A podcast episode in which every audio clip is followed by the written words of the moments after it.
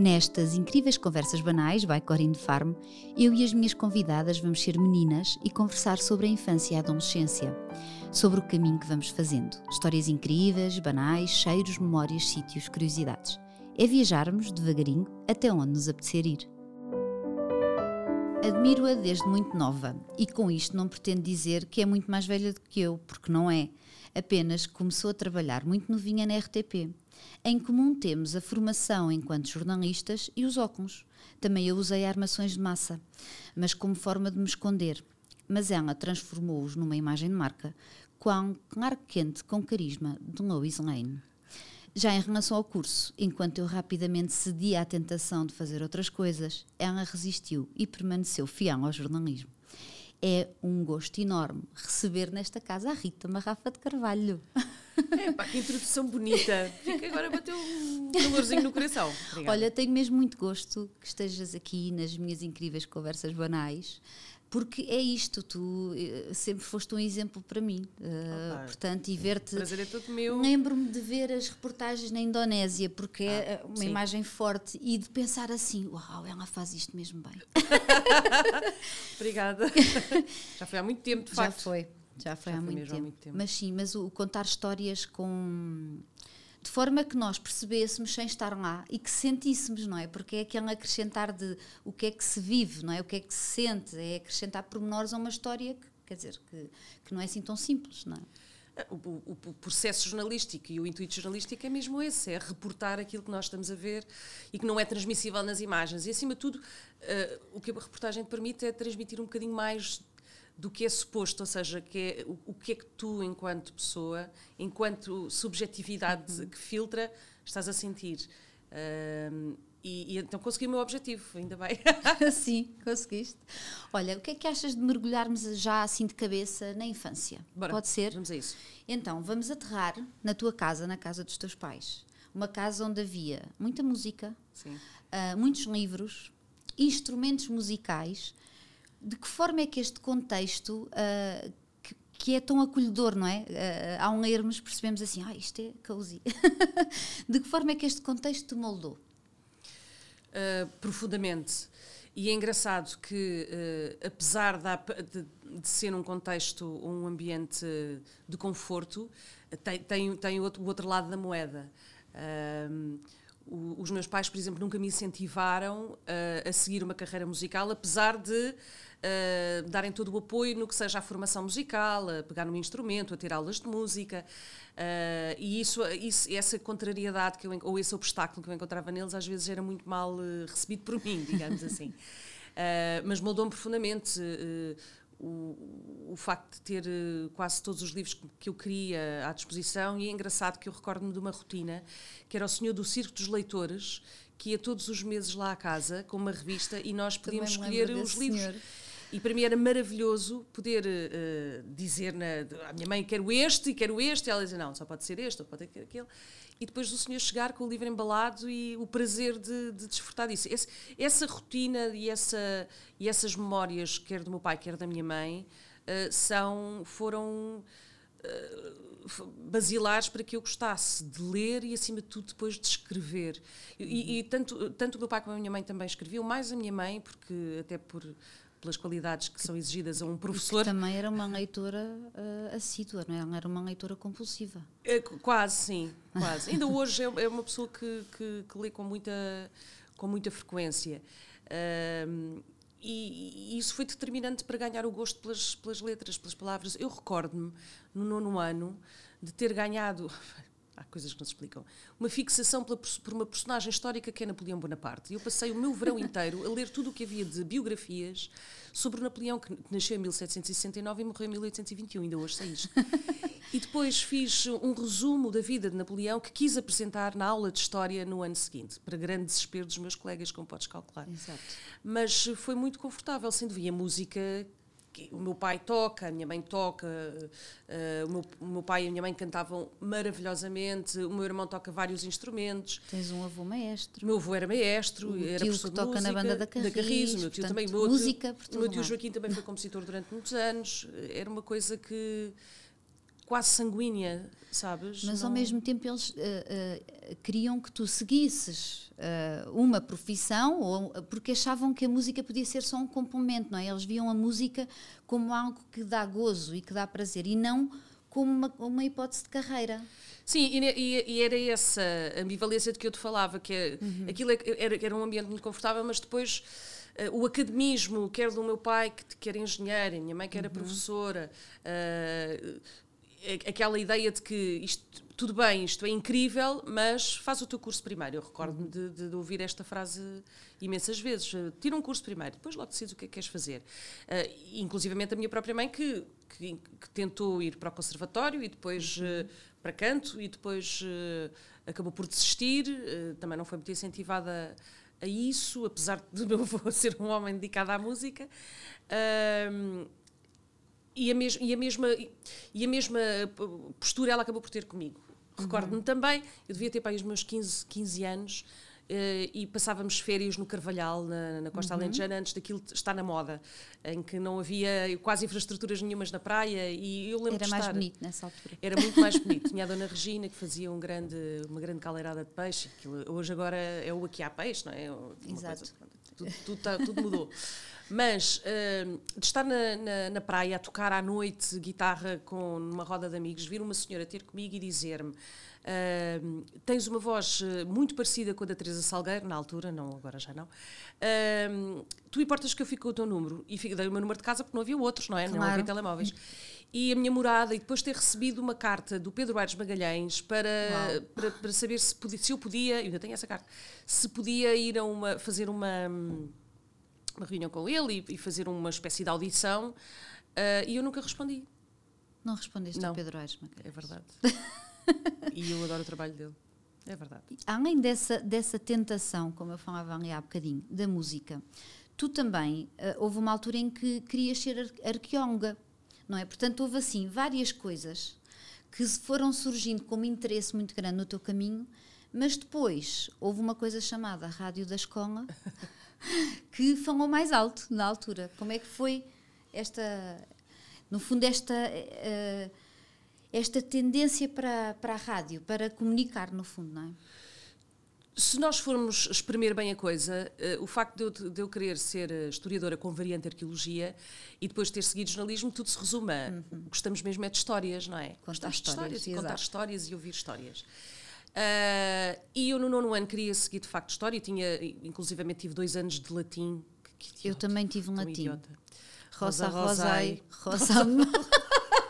Era sempre o que a gente... Oh meu Deus Ou do céu. seja, não sabemos. eh, vamos a uma igreja e está lá escrito em latim, nós, ah, acho que isto Nada, quer dizer não sei o zero. quê, mas uma palavra numa Nada. frase inteira, não é? Não. Eu só me recordo de ter decorado os peixes furam as redes por razões mais do que óbvias. Pronto, Pronto. que é Exato, e eu, eh, havia um texto de um lobo também que, entretanto, a professora traduziu e eu fixei isso, mas mais nada. Não me Pronto. recordo. As desinências, não era? Pois Era- não. pronto. E eh, na altura fazia-se os testes psicotécnicos com a psicóloga da escola, que é a professora Manuela, de quem hoje ainda sou muito amiga, apesar de a ter odiado durante duas semanas, que me fez o teste, os testes e disse: Olha, tu não podes seguir. eh, Não podes seguir história, eh, porque vais ser frustrada, vais ser, vais ser uma mulher profissionalmente mais infeliz. E eu, como assim? Eu fiquei muito revoltada com ela. Como E dizer assim? não podes ser. Não, é uma eu não miúda, me não recordo é? se ela usou o não pode ser, Pronto, mas foi assim: olha, os um teus bocadinho- testes indicam isto. Acho que vais ser, provavelmente, muito infeliz se continuares Uhum. a achar que ou a seguir história. Tu tens que ir para algo ligado à comunicação, seja jornalismo, seja relações públicas, relações internacionais, eh, direito, faz todo sentido.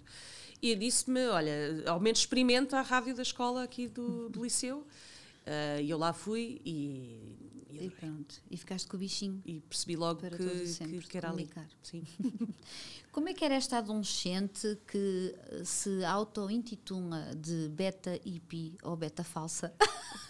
Era uma Porque beta nunca fixe. conseguiu ser, na verdade, a beta. Não era, beta. não era a beta beta. Para já não vivia na Verdizela. Era ou exclusão de partes, não era? Não tinha uma DT, eh, o meu moto XT. Não, as betas tinham. tinham Havia coisas, havia requisitos para havia ser requisitos beta, para na ser verdade. beta. Havia requisitos para ser eh, chunga, requisitos para ser eh, surfista, requisitos para ser.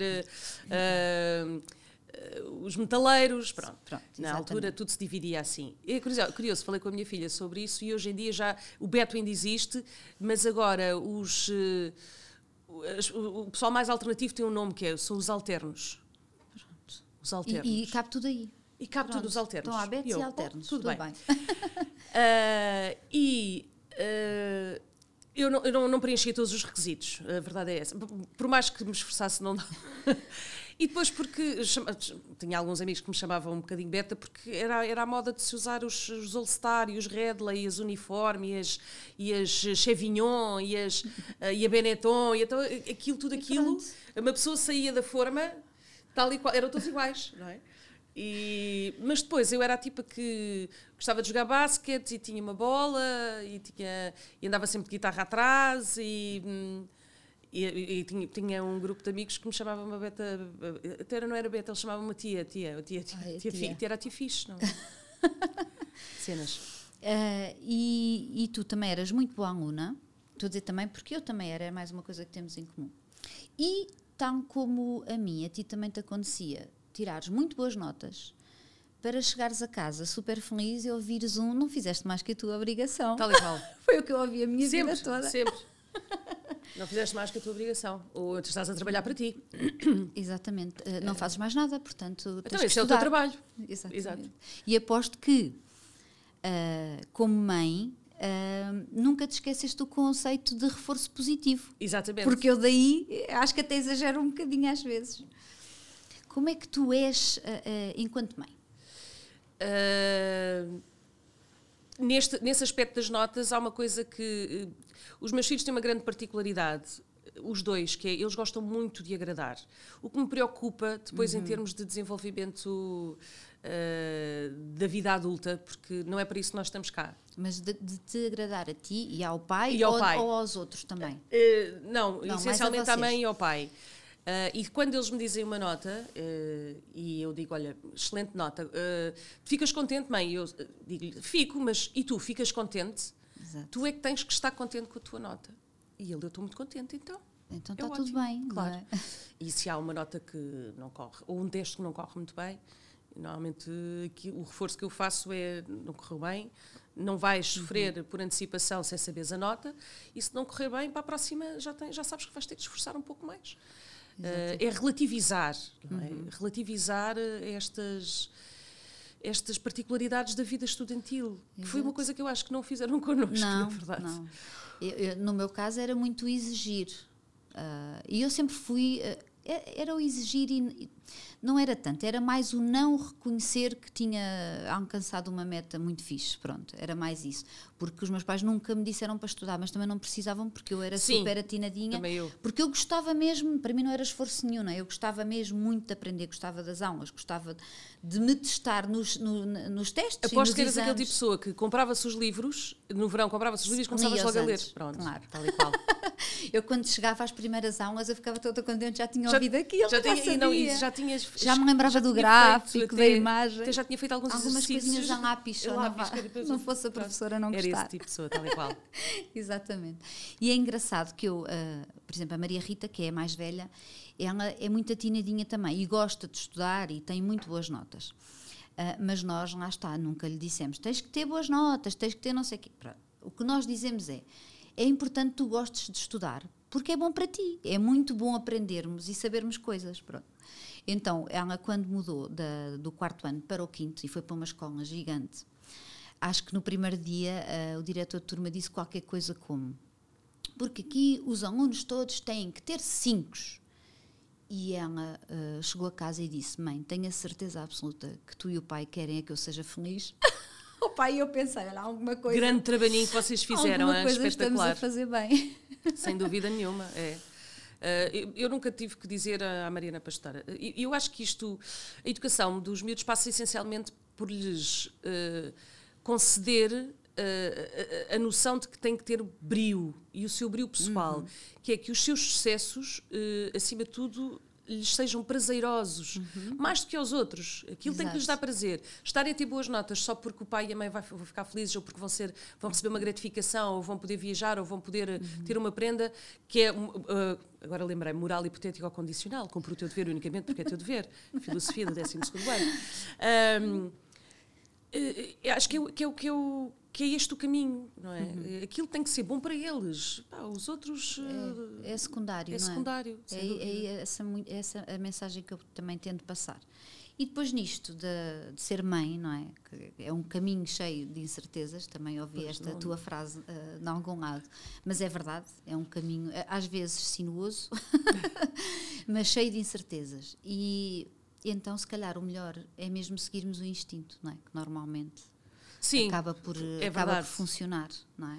E o bom senso. Nós chamamos de instinto, mas é quase tudo, tudo bom senso. É, só. É, Sim. Não é?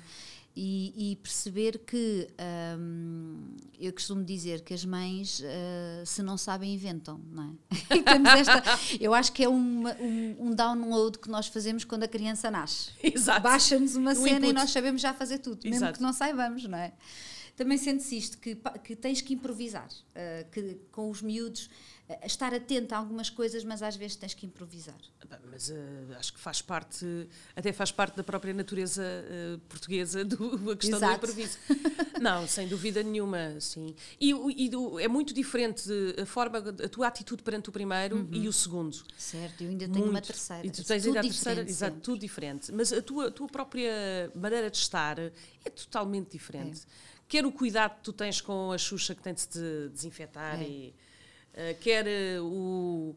tem que ir para a cama às nove, sim, vai às nove e meia, às dez, ou, ou não tomou banho hoje, para tomar amanhã. Vai-se baixando a guarda. Vai. E, e na verdade isso faz-nos muito mais felizes e aos miúdos também, certo. porque uh, deixamos de, de, de, dar tanta importância a coisas que vamos percebendo que são um bocadinho secundárias e que não é há mal nenhum se não se fizer não, não, não, os parentes não caem na lama, Exato. a criança não apanha doença nenhuma, uh, não, vai, não vai ser um indigente e, e não, vai não há bem. problema se uma noite dormir vestido para o dia seguinte, Epá, quem nunca. Quem nunca? Quer pedir a primeira pedra. Opa, muito Vamos bom. ter pessoas, obviamente, sim, dizem, não, claro. não, que horror. Ah, sim, eu já, já me aconteceu. Olha, então em dias, em vésperas de viagem, quando são muito claro. cedo para o aeroporto, Sem é, vão já vestidinhos, vestidinhas, já não tem mal nenhum. Uma vez vi uma ilustração que me ficou na memória porque tinha a ver com o primeiro, segundo e terceiro filho. Então, no primeiro, a Xuxa cai ao chão, a mãe ferve a Xuxa, deixa secar e dá à criança. No segundo, a mãe passa por água na torneira e dá à criança. No terceiro, olha e diz assim: tem terra, olha, esta já vai almoçada. Ou seja, vais mesmo assim, não quer saber. Muito bom. E depois é engraçado, porque eh, sim, somos. Uh, uh, vai sendo diferente, nós vamos sendo pessoas diferentes, porque vai passando tempo, mas eu acho que, sobretudo, porque uh, os filhos não são iguais uns aos outros. E nós temos que ser mães diferentes para cada uma. Não sentes isto? Sem dúvida. Que, quando as pessoas dizem eu fui a mesma mãe para todos, e eu penso assim, ui, então não. alguma coisa correu mal. Ou as crianças são de facto muito iguais, sem dúvida. Que é difícil, não conheço assim muitos irmãos que sejam muito parecidos uns aos outros. Não, os meus filhos são totalmente diferentes. As minhas também. Completamente diferentes. Não só porque são de, de géneros diferentes, mas. Uh, a, a, mãe que eu, que eu fui com a Mariana, nem, aliás, o facto de serem filhos em tempos diferentes da vida, uhum. não é? Uhum. Se foram cinco anos depois, eu, ao final de cinco anos eu não era provavelmente a mesma pessoa. A quantidade de experiência que acumulei não era exatamente a mesma. Uh, e, e, e, eles têm personalidades eh, muito diferentes. Apesar de terem alguns, algumas referências, porque. Uh, eles são filhos de pais separados. O Miguel tinha 18 meses quando eu me separei do pai, uhum. uh, dele e dela, do, do meu ex-marido. E uh, o Miguel não nos conhece juntos. juntos a Mariana, sim. Uhum. As referências dela são totalmente diferentes. E, e como nós temos guarda partilhada, a, a, única constante na vida deles é um, terem-se um ao outro. Exato. Porque vão os dois para o pai, é o que não muda, os, para, os dois para a mãe. E, e, eu às vezes digo isso quando a Mariana tem menos paciência para, para o irmão e digo-lhe: lembra-te que ele é aquele que está contigo todos os dias, do princípio ao fim. Uhum. É óbvio que nós não estamos em presença, mas estamos lá. Exato. Mas uh, eles têm-se um ao outro e, e, e, esse vínculo é, foi determinante, provavelmente, até mais para o Miguel, uhum. que sente muito a falta da irmã e tem 10 anos, do que ela. Eu vou dar um exemplo. A Mariana ficou a estudar e eu e o Miguel fomos ver o James Bond. Uh, e ele todo contente, vamos ter um programa com a mãe, vou, vou com a mãe, nananã, meter, meter pirraça à irmã. Exato. Metemos no Uber, pá, e cinco minutos depois ele diz-me assim: Estou aqui a sentir falta da mana. E eu disse, por amor de Deus, ó oh Miguel, então, mas estavas tudo contente, estou a sentir falta da mana. E ela, inclusivamente, que candidatou-se agora a fazer o programa Erasmus no décimo ano, uh, e um dos impedimentos que ela me apresentava para não se candidatar era: Mas, oh mãe, depois o, o mano vai ficar tão triste. É, o tempo que eu, que eu estiver fora, eu assim, oh, irmã, tu não, oh, Mariana, tu não podes reger a tua vida pelo teu irmão, Exato. não é? Ele, ele vai sobreviver. E por acaso foi interessante, é interessante porque ela de facto uh, ganhou, vai, vai, uhum. vai para uhum. fora com, com os professores e ela, mais 11 colegas e já não pensa nisso. Mas eh, sim, a minha postura, obviamente, que é diferente, porque eles próprios têm claro. comportamentos diferentes, eh, têm reações diferentes. A educação molda muito, mas há, há uma, uma estrutura de personalidade que, que, que, também está lá e que está patente, Exato. sem dúvida nenhuma. E daí esta importância de lhes darmos espaço para serem quem querem ser, que se calhar foi o que te faltou quando eras pequenina espaço para a música, para a música sou... ser aquilo que tu querias que ela fosse. O Herman é? dizia ontem que eu era uma música frustrada. E eu até lhe dizia, bom, como, como dizer uma coisa boa e logo a seguir uma coisa má. Mas sim, há alguma, alguma frustração da minha parte. Mas tu me perguntas assim, eu arrependes-te? Eu acho que não, porque hoje uh, aquilo que eu sou e aquilo que alcancei uhum. me permite continuar a desfrutar muito da música. É verdade. Uh, e a desfrutar da, da escrita. Uh, se calhar foi a melhor opção. Quer dizer, financeiramente foi sem dúvida a melhor opção. Exato. Acho eu. sim, acho eu. Pelo menos mais. dizer, sim. Uma coisa mais, eh, mais. Só na questão da garantia, Exato. porque os jornalistas continuam a ganhar certa. mal, não é? Uh, que era aquilo que, que, que os nossos pais sempre quiseram para nós. Que, e que, no entanto, é um conceito que já está muito ultrapassado, que é um emprego para a vida, uma casa para a vida e um casamento para a vida. Que não existe. Que não nada existe nenhuma, nada disto. E uh, o facto das pessoas mudarem muito de casa é uma coisa que faz muita confusão uma geração mais antiga, ou estarem sempre a mudar de emprego, dá, hum, aquele rapaz não deve ser certo. Está sempre a mudar de. Não gosta de trabalhar. Não gosta de trabalhar. Já ouvi isto Exato. pessoas a dizerem em relação a outras que mudam muito. E ou eu deve assim, ser uma não, eles têm a coragem para. Exato. Se não estão bem, mudam e experimentam outras coisas, não é? E, e a geração millennial é muito, é muito encaixa-se muito nesta uhum. rotina. E acho que faz todo sentido. No, nós somos e deveríamos uhum. ser cidadãos do mundo. Uhum. E, uh, e somos, sem dúvida. Uh, e por isso mudar não é sinal de instabilidade, é sinal de progresso. Exato, e querer uh, fazer coisas diferentes. E no teu caso, ainda bem que há várias coisas que tu podes fazer, se quiseres, não é? claro. é? Acho, acho ótimo. Mas falando aqui do jornalismo agora, tu, um, tu consegues ter a noção de quando é que tu decidiste que querias mesmo ser jornalista? Foi basicamente logo a seguir a ter entrado no, no clube de comunicação social da, da escola. Uh, já lá estava o Rui Unas e estavam lá outras pessoas, uh, mas uh, o Rui foi provavelmente. não, entrou, depois também entrou a Gabriela, ou seja, pessoas que acabaram uhum. por seguir a comunicação social. o Jorge Picoto também seguiu comunicação social. mas basicamente depois de ter experienciado esse. e ter começado a fazer rádio e depois também fizemos, tínhamos algumas coisas de, tínhamos uma câmara de televisão, de uma câmara de gravação, vídeo e fazíamos, uh, simulávamos no uhum. jantar de aniversário da escola, que era uma coisa habitual, ou, ou nas festas, uh, fazer diretos, falsos diretos neste caso.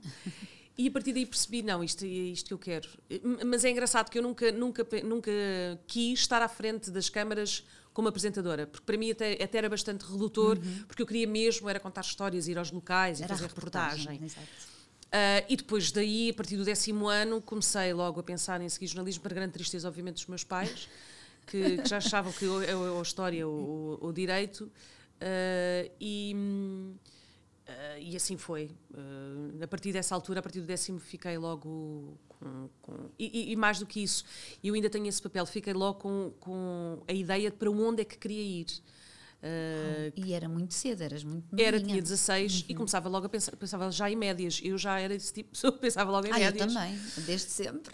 que depois, na verdade, não me serviram para grande coisa as médias, mas tudo bem. Por acaso, uh, no, no, meu caso, e serviu. E recordo-me que, só para aumentar a possibilidade, eu fiz uma específica de português, de, que eu não tinha tido português no 12 ano, ou seja, estudei por mim própria okay. para fazer uma específica de português, just in case, estás a ver? Se para der, garantir, só Exato, só para garantir. um, E na altura, Ciências da Comunicação na Nova era uma média muito alta, uhum. na altura até foi mais alta do que Arquitetura e, e, e compensava ter uma, uhum. uma boa média. Um, Por isso, a partir desse, do décimo ano, comecei logo a trabalhar para isso. E a fazer imensas coisas na área, porque eu queria muito aprender. é? Exato. No- Querias no- praticar, querias fazer, não é? é, no, déc- no final do, de- no final do décimo primeiro, início do décimo segundo ano, comecei logo a fazer rádio local na Seixal FM. Fazia aos sábados e domingos de manhã. E ainda estiveste lá há algum tempo. Eu tive dois ou três anos, sim. Sim. Sim. E depois entraste muito novinha na RTP. Eu entrei nova na RTP, mas não foi para fazer, Tinhas para quê, fazer 20 jornalismo. anos? Tinha 19. 19, Fiz 20 anos pois. dois, dois, dois eh, meses depois. Tinha 19, mas não foi para fazer jornalismo. Eu estava no segundo ano de faculdade e eu trabalhava com eh, a produtora do Rui, que era a Sigma 3, que fazia uma coisa que era o alta voltagem. E eu era uma das vozes do alta voltagem. E eh, eles foram contactados pela RTP porque precisavam de vozes para renovar as, as locuções de continuidade, que são aquelas muito bom dia, damos então início à emissão de hoje Agora da RTP. isto. Exato, já a seguir mais um episódio. E perguntaram-me se eu queria. Fomos vários, éramos vários a fazer isto. Quase todos vinham da rádio, só eu é que vinha da Seixal, vinha de uma rádio mais pequenina. E fazia aos sábados e domingos de manhã, ou seja, deixei de fazer rádio na, na Rádio Seixal e comecei a fazer a locução de continuidade. De segunda a sexta estava na faculdade, por isso é que eu não tive vida académica. Exato. De segunda a, se- a sexta estava na faculdade e eu sábado e domingo de manhã, às 8 da manhã, em direto, estava na RTP, com 19, 20 anos. Ou seja, Exato. tudo o que era festas não houve. Para mim não Sim, houve. a parte de um lazer de, ficou Não. um bocadinho de lado. Exato. E depois, eh, já no último ano de faculdade, mesmo já estava, já tinha acabado a faculdade, comecei paralelamente à locução de continuidade na RTP a fazer eh, a apresentação do curto-circuito ao sábado, que era o curto-circuito especial Era um de fim especial, de semana. exatamente. Um, e, e depois voltei à RTP porque fui, fui fazer um estágio curricular que era exigido pela faculdade e acabei por ficar. Pronto. E depois, anos mais tarde, eh, enverdaste pelo jornalismo de investigação criminal. Eh, Nós eh, faz- chamamos mais de justiça. Fazer Exato, justiça, Comecei a exatamente. fazer mais justiça. Eh, e fiz durante muitos anos justiça. eh, e segui os processos todos. Eu segui o processo Casa Pia desde a da, Uhum. da primeira denúncia até ao, ao- ao- à leitura do acórdão. E, engraçado que comecei sem filhos e acabei com um na barriga, o segundo na barriga, porque estava grávida Portanto, foi quando toda fiz. uma vida Toda a uma acompanhar vida. um caso. Nós costumávamos Sim. dizer isso. O processo no caso da Cristina Esteves, que fazia comigo também, dizia: "Bem, eu Uhum. comecei com um filho e acabei com três. Ahm, e foi mais ou menos isso. E, e- e seguia, seguia muito Uhum. tudo o que era justiça. Depois só deixei de fazer justiça quando passei a ser subeditora de sociedade. Uhum. Um, e depois passei, voltei com aquele, aquela, aquele gosto especial à justiça com o depois do crime. Mas a investigação criminal, o que eu acho mais eh, sedutor é aquilo que todos os outros deixam de dar importância. Por isso é que o depois do crime vai, vai buscar eh, ou vai procurar aquilo que, que supostamente já estará esquecido. Que é, e depois? O que aconteceu a estas pessoas? Depois foram condenadas, foram para a prisão. E agora? Eh, E, e as- e as- como é que vivem as- os familiares das vítimas? Tu Como é que vivem no os programa foste recuperar três casos grandes. Foram três Ah, casos, sim, que, que deram seis episódios. Exatamente. Ah, tu aí, ah, ao voltares aos casos, tu viste a história de maneira diferente, com Ah, outro olhar, completamente, não é? Completamente. E aquilo tem. eu- Eu, eu vi os, os seis episódios e eu achei sempre que havia ah, uma intenção de humanizar, não de defender quem era culpado, nem, nem o contrário, mas humanizar as histórias, não é? Porque a gente ouve falar em casos, ouve sempre as mesmas frases e ali eu, eu achava que o foco estava mesmo nas pessoas. Sim, sim. Ah, a ideia de, de- de fazer uma linguagem documental era Uhum. mesmo essa. Quem tem voz são aqueles que vão dizer eu fiz, eu Exato. senti, eu estive, eu presenciei, eh, eu acho. E queria muito que fossem as pessoas a fazer todas ela- elas, Uhum. serem a estrutura de, de narrativa de- do documentário. Ah, e curiosamente, estamos a falar de, de dois casos que eu não fiz, não tinha acompanhado Uhum. nunca na vida, que foi o Padre Frederico, que era muito jovem, e o Mata 7, que também era muito jovem, foi em Exatamente. 1986. Ahm, e é engraçado tu perceberes ah, ah, as ideias ou quase mitos sociais que se implementam Uhum. Ao longo dos anos por má informação. Certo. A maior parte das pessoas não, não tinha noção que o Padre Frederico tinha estado preso seis anos. Achavam que ele Exato. tinha fugido logo. A maior parte das pessoas não tinha noção que quase todo o julgamento foi, foi eh, em direto ou filmado pelas, eh, pelas- por todas as, as três, na altura já havia três, estações de televisão. Ah, no caso do Bata 7, ah, as pessoas uh, ficou enraizado que ele tinha matado a uma entre as sete pessoas que ele matou, Exato. uma delas era a amante. E foi a primeira vez que a família veio dizer não é verdade. Ela estava constantemente a fugir dele. Ela nunca quis nada com ele e por isso é que ele a matou.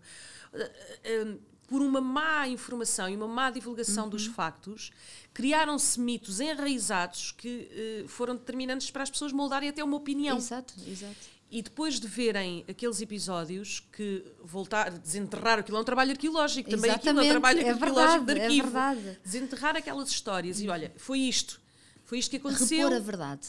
E, repor a verdade e, e dar espaço às pessoas que na altura ou porque não podiam falar devido aos cargos Uhum. que ocupavam, ou porque havia uma grande proximidade ainda emocional e não se Uhum. sentiam preparados para isso, dar-lhes esse espaço para agora dizerem o que é que aconteceu, o que é que se passou e o que é que elas pensam sobre isso. Exatamente. E é uma área ah, do jornalismo criminal ou de justiça, é uma área que tem ali um estigma, não é? Porque durante muito tempo, ou, e até hoje em dia, nós vemos muitos casos de trabalho mal feito. A verdade é essa, não é? Sim. Em que ah, não se faz um trabalho digno, em que se explora a dor alheia, não é? Portanto, aqui também, se calhar, a tua, a tua missão de contar estas histórias, mas com o profissionalismo não é? e a dignidade que elas merecem. Eu queria muito isso, sabes? E, e, eh, quem lê o livro eh, eh, não vai encontrar eh, nada de sensacionalista, nada de. Vai encontrar, vai encontrar um bocadinho mais do que está no programa. Há Vai, ali vai, um bocadinho mais de, de detalhes, de pormenores. Até, até coisas que, que não, não tinham espaço no, no, no documentário, como por exemplo o, o, o Padre Frederico fez-me um telefonema logo a seguir à entrevista que é, é enriquecedor para descobrir algumas coisas sobre a personalidade dele.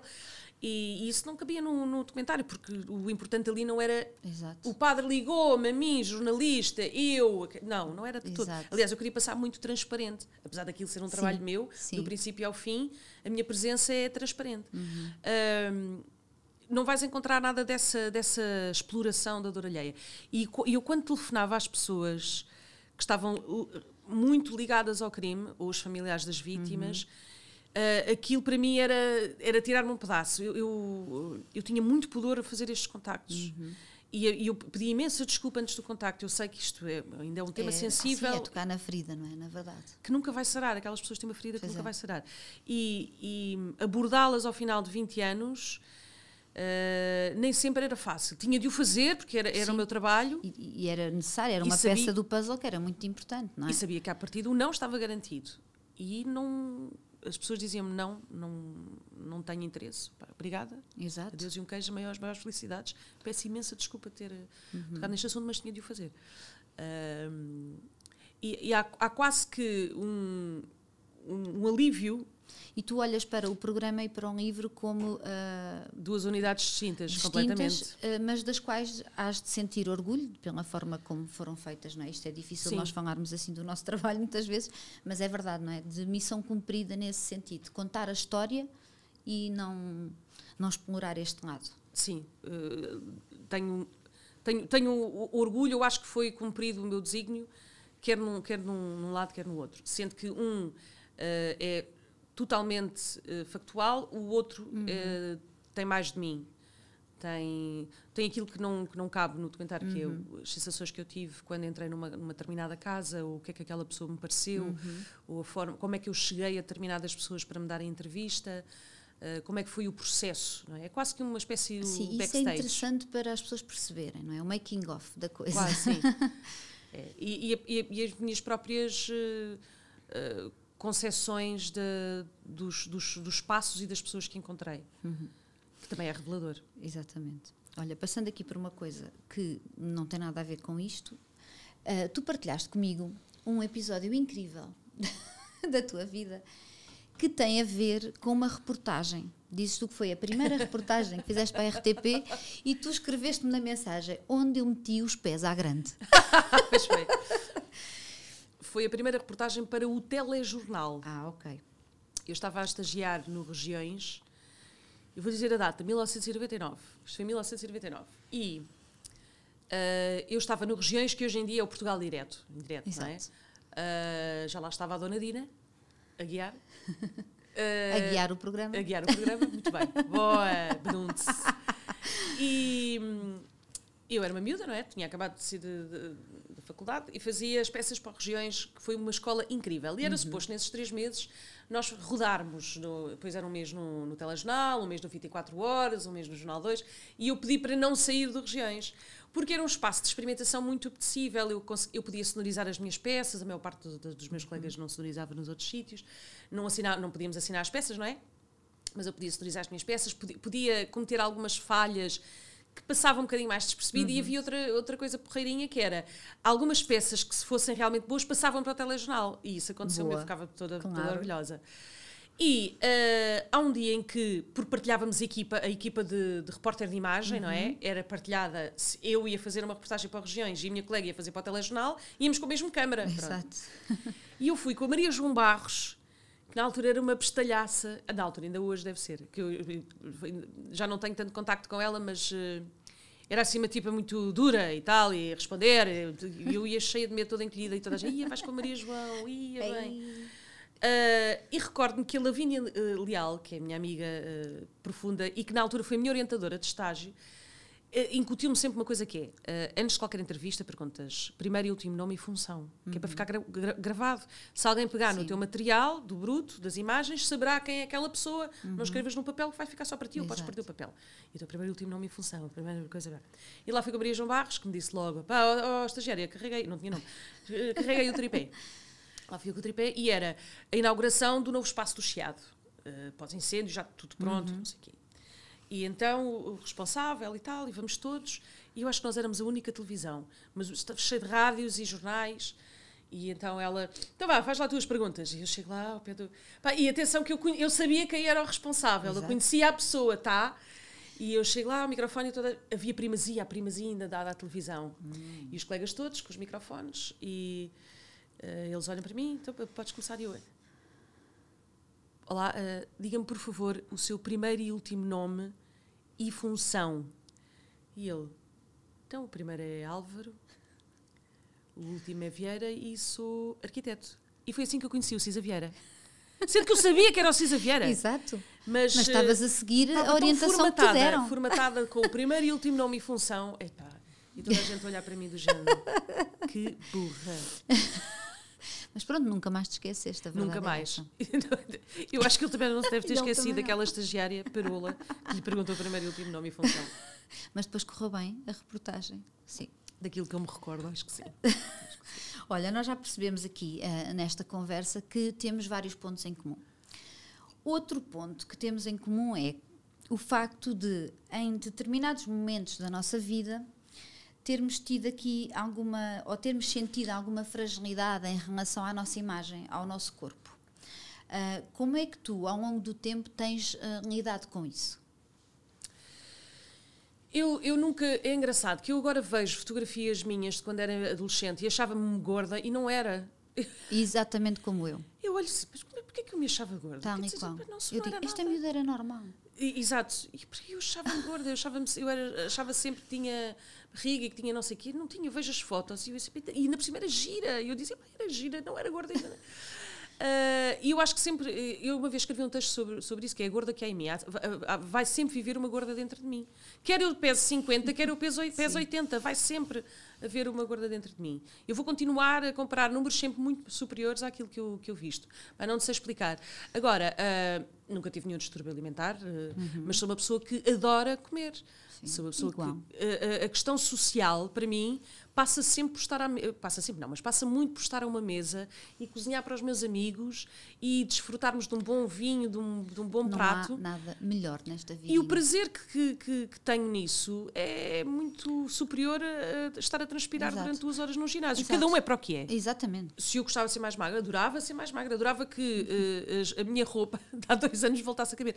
Aliás, o confinamento foi desastroso para mim, porque eu, eu, fui, eu trabalhei em tele, eu, eu, montei depois do crime com o Miguel Teixeira todo em teletrabalho. Uh, ou seja, o que eu mais fazia era uh, estar sentada. Estar sentada a trabalhar? Estar sentada a trabalhar. E depois havia aquele disparate de, como tinha os miúdos em casa, ia comendo também, dá-me pipocas à mãe, dá um bocadinho Sim. de pipocas salgadas. E há também aquela coisa de compensação, não é? Estávamos numa situação tão chata. Eu notei isso, que às vezes a comida trazia conforto a uma situação que era comida traz sempre caótica. conforto. Traz sempre, é Lamento. verdade. Traz sempre conforto. É verdade. Mas eu adorava ser aquela pessoa que come porque é por necessidade. Ai, Ai, tenho não. que comer, não. Não, não, Tenho não. imenso prazer Olha, eu tenho fazer. pena dessas pessoas. Eu invejo, Eu tenho invejo. amigas que dizem, eu como porque tenho que comer. tenho eu, comer. Eu não, eu tenho pena. Eu digo assim, é tão bom comer, é um prazer tão grande Ah, que uma pois, pessoa mas há tem. pessoas que não. É verdade. Mas pronto, Ah, eu passo um dia sem me lembrar de comer. Conseguem sempre mais Como é que é elegantes. possível? Sem dúvida nenhuma. Mas é, é a preocupação, de facto, com o, o ter uma vida saudável e não viver uh, Mas é que- prisioneiro mas isso de- é um da engano, balança. é? sabes, Catarina? Isso é um engano, porque tu podes ser saudável com algum excesso de peso. Exatamente. É, é, é, essa- é, É, o meu caso, na verdade. é o nosso caso. Ah, por- porque há, há muito boa Exato. gente que, muito magra e que de facto que não é uma- sim, saudável. tem uma alimentação tem, péssima. Tem uma É alimentação verdade. péssima. Aquelas pessoas que dizem eu como tudo e não engordo. Epá, É é pá, da vida não não engordas, bem. mas as tuas veias devem estar impecáveis. Sim, e a gordura deve estar lá coladinha aos órgãos todos.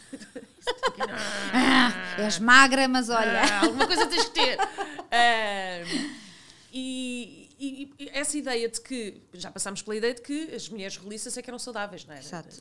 Mas não, já, ainda bem que já, de Exato. algum modo isso também deixou, porque a obesidade ninguém, ninguém pretende, mas uma pessoa pode ser saudável e ter hábitos de saúde saudáveis e ter uma, uma tiroide menos Exato. trabalhadora, É ou, ter, ou ter eh, propensão para, quer, quer dizer, e não deixa de ser saudável por isso.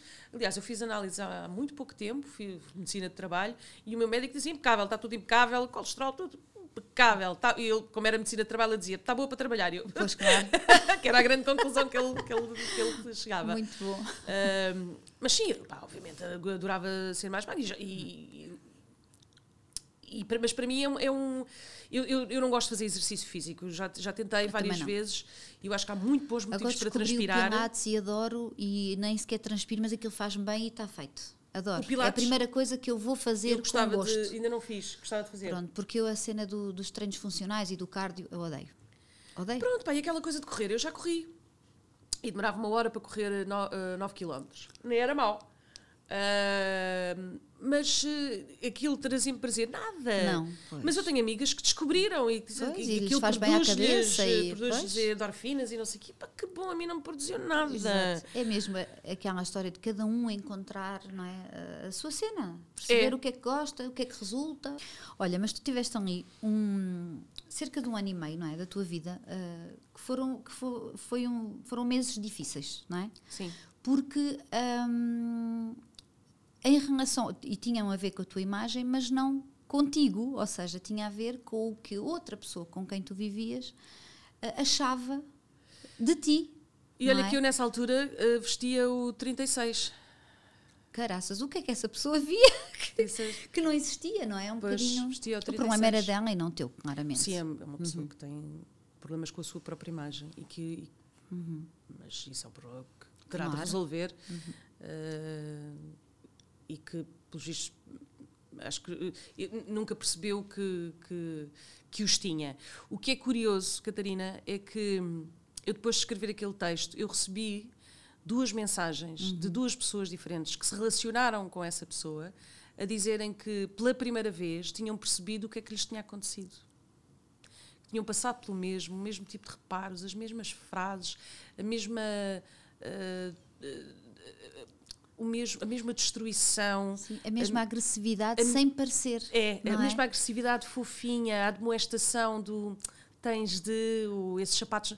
Eu ouvi, eu ouvi isto, esses sapatos não ficam bem com essas calças. Eu, como não ficam bem com essas calças? Não, não ficam bem com essas calças. Tirar uma foto para mandar ah, a um- uma amiga que, que percebi imenso de moda para me dizer que aqueles sapatos não ficavam. É isto, era isto. Eu lembro-me de uma frase desse texto que tu escreveste que dizia que, hum, ou, ou desse texto que tu escreveste, ou de uma entrevista que deste acerca disto, já não me lembro bem, em que eh, essa pessoa comentava eh, os pneus de outra pessoa Sim, e que lhe metiam nojo. Não era? E As que banhas tinha repugnância. pessoas gordas metem-me E tu disseste: Olha, mas eu também tenho aqui um pneuzinho. E Isso provoca o mesmo efeito em ti? E a pessoa disse que sim.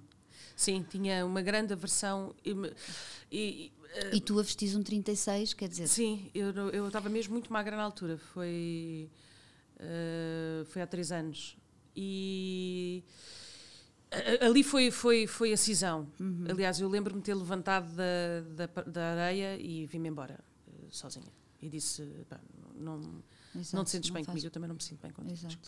E, e achas que e foi uma coisa que durou algum tempo, precisamente por isto, por ser uma, um tipo de agressão, não é? Uma, que é muito uma camuflada. violência psicológica, não é? Que é isso, que é muito, muito camuflado e vai uh, vai sendo, é quase como se não houvesse, não é? Mas que está uh, a evoluir. Sim, é? dizia-me sempre: já correste hoje, já, já foste ao ginásio, quando é que, vai, que horas é que vais ao controle, ginásio? Não é? Um grande controle.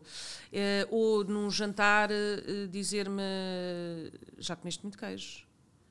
Ai, vais, comer, vais, repetir queijo? sim, este tipo de. Ou alguém oferecer-me um doce e ele dizer: ela não come. Ai meu Deus. Como ela se fosse teu pai. Exato. Agora não vai comer doce por causa doces. dos dentes. Ela não come doces. Eu não, não como doces. Uh, okay. Sim, muito isto. Uh, e a ideia de que ainda tens 10 quilos para perder. Ainda tens 10, Ai, ainda tens 10 quilinhos para perder. Eu sempre tenho 10 quilinhos para perder. Já viste Exato. bem? Uh, este tipo de. tu podes ser uma melhor versão de ti. Podes ser uma okay. melhor, melhor versão de ti. E depois mostrava-me uma foto em que eu estava, ainda estive mais magra, uh, que eu tinha no Facebook, ele mostrou-me aquela foto e disse: Estavas tão bem aqui. Meu Deus. É verdade. E tu achas que aquilo e é. Tu és alguém... a mesma pessoa, não é? A verdade é essa. Ele gostava daquela imagem daquela pessoa. Uh, isto é, é, muito é curioso, porque é, é uma pessoa que, tinha, que, que, apesar de jovem, tinha imensos problemas de saúde com o seu próprio corpo. Tinha imensos problemas de saúde. E aí eu às vezes dizia-lhe: Olha, uh, o meu corpo, apesar de ser como é, é um corpo que tem funcionado tão bem, tem-me tratado tão bem. Olha, deu-me dois filhos, Exatamente. não me, não me tem dado problemas, meu coração está porreiro, não tenho, não tenho doenças graves, não tenho. Eu raramente vou ao médico. Já viste? O meu, apesar de tudo, não ser Exato. tão belo quanto aquilo que tu gostavas ou daquilo que tu achas, tem-me tratado muito bem, tem funcionado lindamente. Desejo o mesmo ao teu. Exatamente.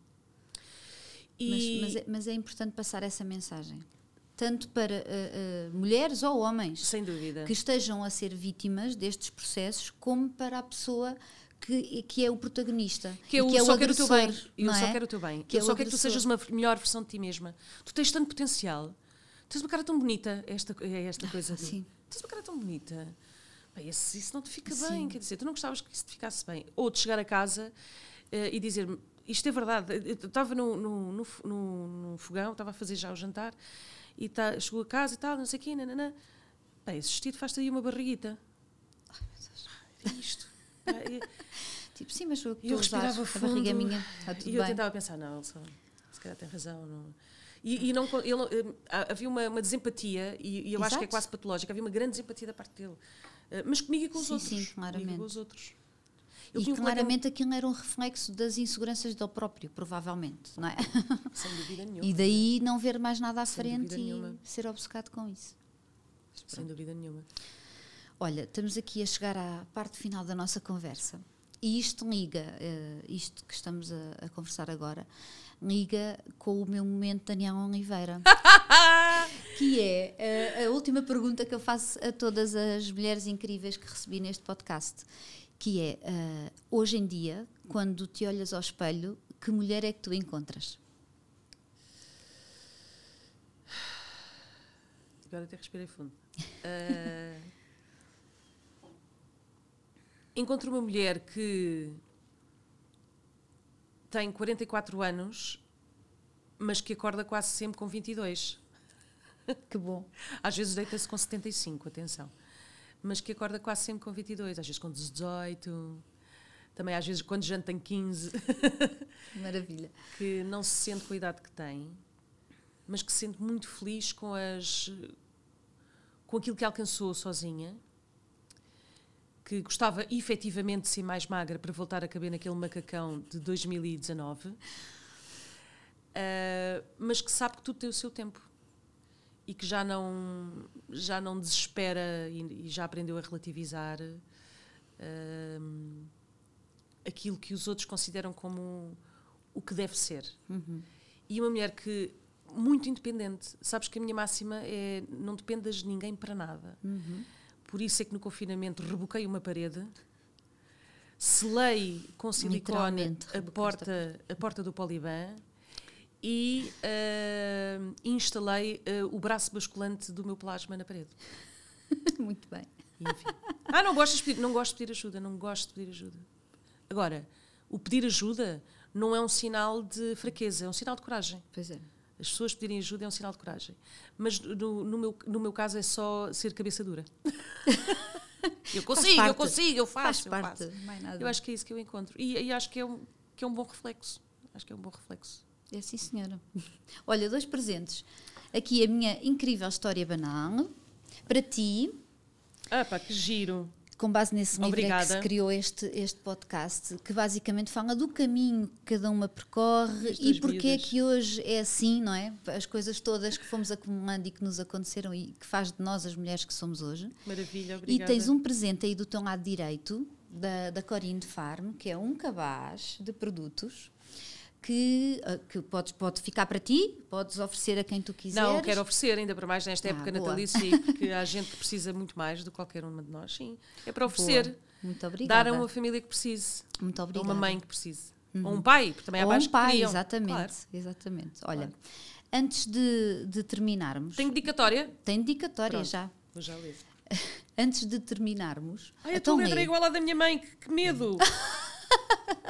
espero que a tua mãe nunca te tenha dado recados maus, porque senão vais viver. é bem parecidíssima, que giro. Uh, eu gosto sempre de terminar as conversas com um texto.